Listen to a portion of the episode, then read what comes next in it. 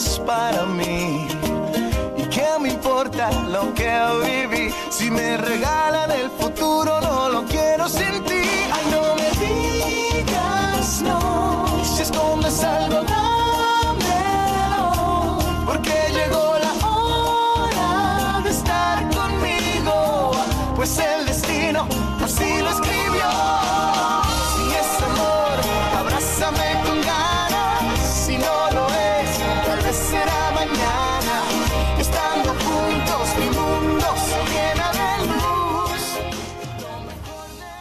42 minutos nos separan de la hora 10. Va subiendo la temperatura en la ciudad de Las Flores. 18 grados ya tenemos actualmente.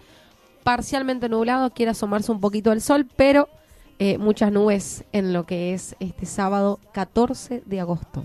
Bien, camino al 12 de septiembre, a lo que serán las PASO, vamos a empezar a hablar un poquito sobre el ámbito político y conocer un poco también los candidatos que van a estar disputando la precandidatura, en este caso, a diputados nacionales. Tomamos contacto en este caso con Walter Kunz, el ex precandidato a diputado nacional por el, eh, por el Frente Juntos por el Cambio aquí en la provincia, viene de la rama del PRO. Walter, muy buenos días, ¿cómo nos escuchas? ¿Qué tal? Buenos días. Eh, muy bien. Este, muchas gracias por, por la entrevista y por y saludos a toda la audiencia. ¿sí? Hola Walter, gracias por tu tiempo y estar compartiendo este momento con nosotros. Bien. Bueno, Walter, primero que nada queremos conocerte. Quizás eh, eh, vimos tu nombre por algunos carteles, fotos, redes sociales, lo escuchamos a través de los spots, pero queremos conocerte porque sabemos que no, no has ocupado, por lo menos hasta el momento, si, si me equivoco, corregime, algún cargo dentro de lo que es la, la función pública. ¿De dónde venís? ¿A quiénes representás? Bueno, les, les cuento. Eh, soy abogado, tengo 51 años, vivo en Monte Carlo desde hace 16 años. Eh, sí, ocupé cargos en la función pública. Ah, mira. Eh, fui eh, delegado en la provincia de Misiones de la Secretaría de Agricultura Familiar de la Nación durante un año, en el año 2016, y después los años siguientes, 2017, 2018 y 2019, en el Ministerio de Agricultura de la Nación, fui director nacional de programas de desarrollo regional, dedicado a temas de la agricultura familiar y de las economías regionales. Bien. Eh, tengo, bueno, como abogado tengo trayectoria también en la zona, en- con, con- pero ya es en el ámbito privado, ¿no? Bien. Este, un estudio jurídico relativamente importante. ¿De dónde viene la decisión de participar eh, como candidato? ¿Es una oferta que te la han hecho? ¿Es una decisión propia que has tomado? No, es una decisión propia, acompañada, avalada por, por un montón de personas en partido del PRO. Eh, tiene que ver con una, digamos, con, con la necesidad de expresar una propuesta distinta. Eh, no es una cuestión de, de, digamos, de tipo personalista, sino básicamente porque tenemos eh, una mirada que entendemos que requiere que sea presentada ante la sociedad y, que busque la revalidación con el voto, ¿no? O sea, estamos proponiendo especialmente el recuperar la, digamos, la potencialidad productiva del interior, poner a la agenda del interior en primer lugar en nuestra provincia y con, con, proyectos de ley también a nivel nacional, porque entendemos que, que nuestra provincia está quedándose estancada, porque el, no, no se está privilegiando, no se está poniendo en primer lugar de, de, las prioridades eh, la, la agenda de la producción y uno ve como, como todo el tiempo, digamos, o sea, países vecinos con las mismas condiciones de, de clima, de tierra y de gente incluso, van a una velocidad mucho mayor, incluso la provincia de Corrientes también, porque también trabaja una agenda productiva que, que la lleva a un, a un ritmo de crecimiento muy superior al que tiene Misiones, ¿no? y eso incluso los apostoleños lo pueden ver muy, muy claramente, ¿no? cuando perciben lo que pasa yendo camino hacia Virasolo, que está sufriendo en los últimos 10 años, está, está viviendo una, una gran transformación. ¿no? Bien, doctor, preguntarle entonces, teniendo en cuenta esa mirada que busca, ¿por qué quiere ser eh, diputado nacional? Bueno, eh, yo creo que desde el Congreso eh, está la posibilidad de hacer varias, varias, llevar adelante varias iniciativas que sean en beneficio de lo que nosotros pensamos que es importante. ¿no?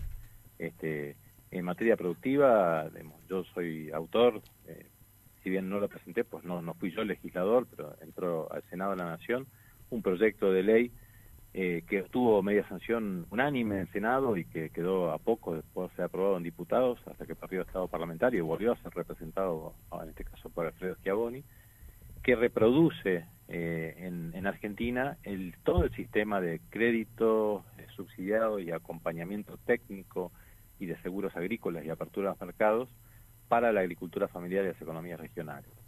Eh, reproduce el mismo sistema que tienen los brasileros, ¿sí? El, esquema digamos, que nosotros hemos estudiado con mucho detenimiento eh, en el, que aplican en el Brasil desde hace 30 años y que es en gran medida responsable del vigoroso crecimiento agrario, agropecuario que tiene en nuestro vecino país. Ese sistema nosotros lo, estudiamos y lo, lo, estamos planteando como legislación para que la Argentina nos lleve adelante, sabiendo que no solo para Misiones, sino para, para varias provincias más que tienen eh, mucha, dentro de su realidad productiva, a, muchos pequeños productores rurales, eh, sabemos que eso puede potenciar muy fuertemente la actividad y no solamente ya cuando le va bien a los productores aparece la agroindustria, o sea, lo que industrializa esa producción, y aparecen los servicios y eso beneficia en definitiva a toda la sociedad, que es lo que uno puede ver cuando apenas, antes se podía, ahora con la pandemia no está pudiendo hacer, pero apenas uno cruza la frontera y entra en el Brasil, esa prosperidad tiene que ver en gran medida con, con esas líneas estratégicas eh, armadas de la legislación nacional de Brasil, el PRONAF es un programa nacional que está establecido por ley y viene de la época de Fernando Enrique Cardoso. ¿no? Este, bueno, esos 30 años acumulados de gestión en ese sentido han generado un enorme beneficio. Nosotros queremos hacer lo mismo en nuestro, en nuestro país, sabemos cómo hacerlo, y eso es lo que buscamos en el Congreso. También este, otra de las razones por las cuales eh, estamos con, con, todas las intenciones de llegar al Congreso es para trabajar en la reversión de la ley que sancionó y puso, hizo el aborto legal. ¿sí? Eh, en, nuestra, en nuestra consideración es una ley que es inmoral, que está optando por la supresión de una vida cuando eh, en realidad digamos, la problemática a la cual está dirigida que es el embarazo no deseado, el embarazo que se desarrolla en circunstancias, en contextos complicados, este, socio, sociológicos, socioeconómicos. Eh, sabemos que la solución no puede ser la supresión de una vida, es una solución inmoral. El Estado tiene que poder construir otro tipo de soluciones y queremos ir a derogar esa ley y establecer programas que eh, puedan acompañar a, las personas, que a las mujeres que están cursando embarazos en esa condición, este, de una manera de contención adecuada. ¿sí? ¿cuál, eh, es, ¿cuál es su mirada actualmente de los legisladores nacionales que nos representan a la provincia de Misiones?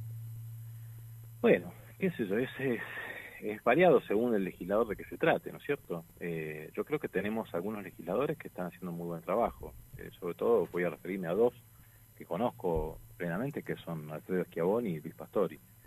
Eh, pero digamos, los legisladores que representan a la provincia de Misiones por otros sectores políticos, eh, no, digamos, en, muchas ocasiones votan de una manera que entiendo que ni siquiera están beneficiando los intereses provinciales, ¿no? porque a veces la renovación plantea que negocia los votos en el Congreso, que ya, juega como un pivot con este, en la construcción de las mayorías para obtener ventajas y las ventajas no se ven, ¿no? porque este, les promete, digamos, se les promete a la provincia algo tan importante como puede ser la desgrabación impositiva, las condiciones excepcionales, este, las del área aduanera especial, y después los mismos que prometieron eso incumplen con su palabra a los pocos días, ¿no? O sea que evidentemente no, no, no se está, digamos, si esa es la estrategia de la renovación, no está consiguiendo realmente las ventajas que dice, dice conseguir.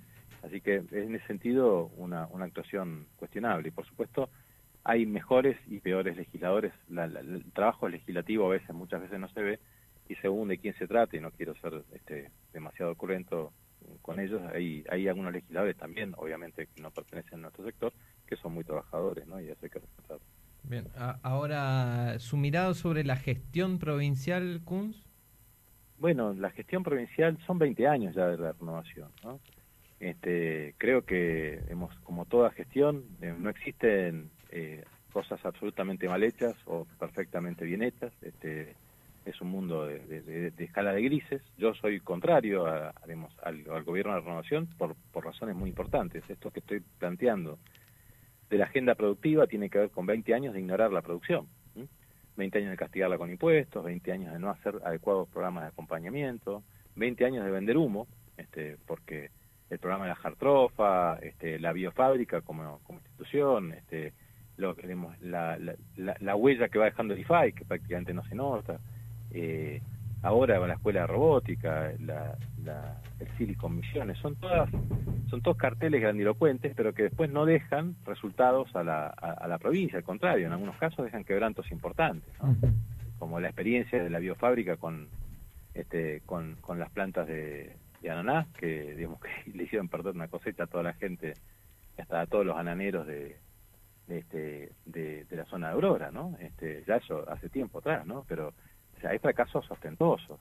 Entonces, eh, me parece que en lo que hace a lo productivo, evidentemente nunca le han puesto la atención adecuada y eso es fruto de 20 años de renovación, porque la agenda además, por más que van cambiando los gobernadores, esta agenda la maneja una sola persona, este, que es siempre la misma, ¿no? Entonces, eh, no cambian, por más que uno va cambiando, se van pasando los gobernadores, son personas distintas, pero estas cosas no cambian nunca.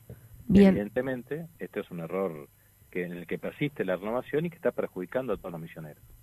Bien, doctor, preguntarle por ahí cómo está desarrollando su campaña, eh, recorriendo la provincia, qué le plantea el misionero a usted como precandidato a diputado nacional. Bueno, estamos recorriendo todas las localidades. La verdad es que yo a esta altura llevo, no sé, una vuelta y media a la provincia y creo que para cuando termine la campaña serán unas tres vueltas, por lo menos por todas las localidades o por lo menos por las más importantes. La gente lo que expresa es un, profundo descreimiento con la política, ¿no? Este, incluso las personas que, se identifican con lo que uno dice, por ahí a veces dicen, pero ¿y, por, qué, por qué les tenemos que creer? Si, o sea, hay mucha gente que se siente muy defraudada por la política. Lo, se puede ver eso, se puede percibir en un dato que es este, muy relevante con el día 6 de junio, con una votación que tuvo una merma muy importante en la concurrencia, hubo casi 40.000 misioneros que se eh, tomaron el trabajo de ir a votar en blanco. ¿Qué dice quien vota en blanco? Nadie me representa. Bueno, en esas circunstancias, en plena pandemia, con, con tormenta toda la mañana en la provincia de Misiones, hubo 40.000 misioneros que votaron en blanco. Eh, yo diría que lo que debe atender la política es por qué hay tanto descreimiento. Hace falta en realidad lo que nosotros queremos encarnar además es, este, es una política con, convicciones, con ideas claras, con, con persistencia, con, con no, no, corrompible. ¿sí? Este, se ve mucho en la política que la gente pasa haciendo sus propios negocios personales.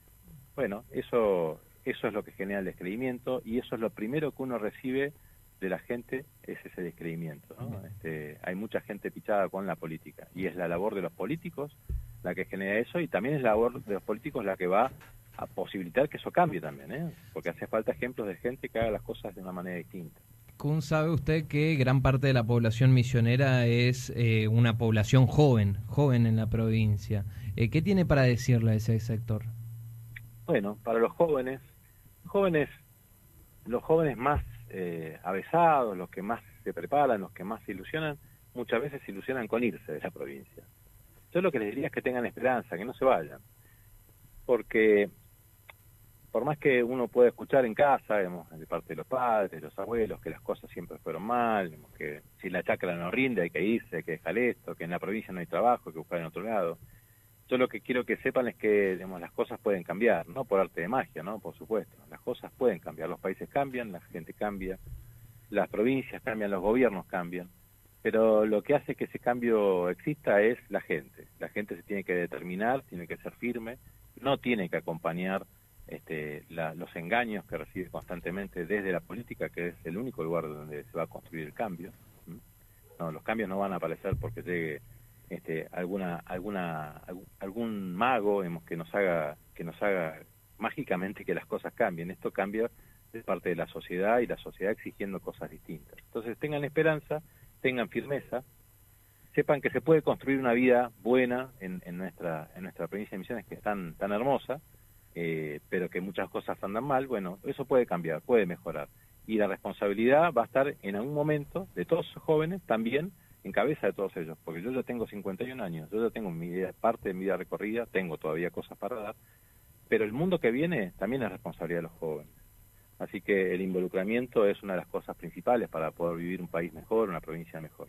Así que que tengan esperanza, pero que sepan que también tienen responsabilidad en lo que venga, porque eso es lo que nos pasa a todos en la vida. Así que el mensaje sería ese, esperanza, pero compromiso también. ¿Qué le generó ver la foto en Olivos del cumpleaños de la primera dama Fabiola Yáñez y qué le generó también la explicación que dio el presidente en el día de ayer? La verdad es que me, me resultó muy chocante porque todos los argentinos eh, estuvimos en, esa misma etapa eh, absolutamente encerrados, restringidos, algunas personas con mucho temor, eh, el contagio y los, las personas responsables de comunicar, de transmitir, de guiar a, la Argentina en ese proceso, evidentemente no se lo estaban tomando en serio, eso es lo que demuestra. Entonces es una fue realmente muy chocante y creo que la explicación lo que demuestra también es la falta de compromiso con la verdad este, que tiene que tiene nuestro presidente. Entonces, hay un, si, si la gente está descreída de la política, bueno, hay una muy buena razón para estar descreído, ¿no? Porque tenemos a alguien, el, máximo representante de nuestro país, este, el responsable de la conducción nacional, eh, que nos dice una cosa y hace otra, ¿no? Y encima de todo, cuando explica, le echa la culpa, le echa la culpa a la señora, ¿sí? O sea, ni siquiera, ni siquiera tuvo la delicadeza de hacerse cargo plenamente del asunto. Eh, eso genera, es, es en gran medida, eh, esas conductas son las que generan el descreimiento y solo se revierten con mucho tiempo de conducta seria de parte de los gobernantes. Walter, ha sido un placer charlar estos minutos con vos. Seguramente vamos a repetir esta entrevista días antes de, las PASO. Espero, eh, te deseo el mejor de los éxitos en esta campaña que has emprendido. ¿eh? Bueno, muchísimas gracias, Gastón, equipo, este, y será hasta la próxima vez. Gracias, Walter. Lo escuchábamos ahí al precandidato a diputado nacional, Walter Kunz, representando al PRO y compitiendo dentro de las internas del Frente Juntos por el Cambio aquí en la provincia de Misiones. LRH 723, Chimiray FM, tu compañía de cada día.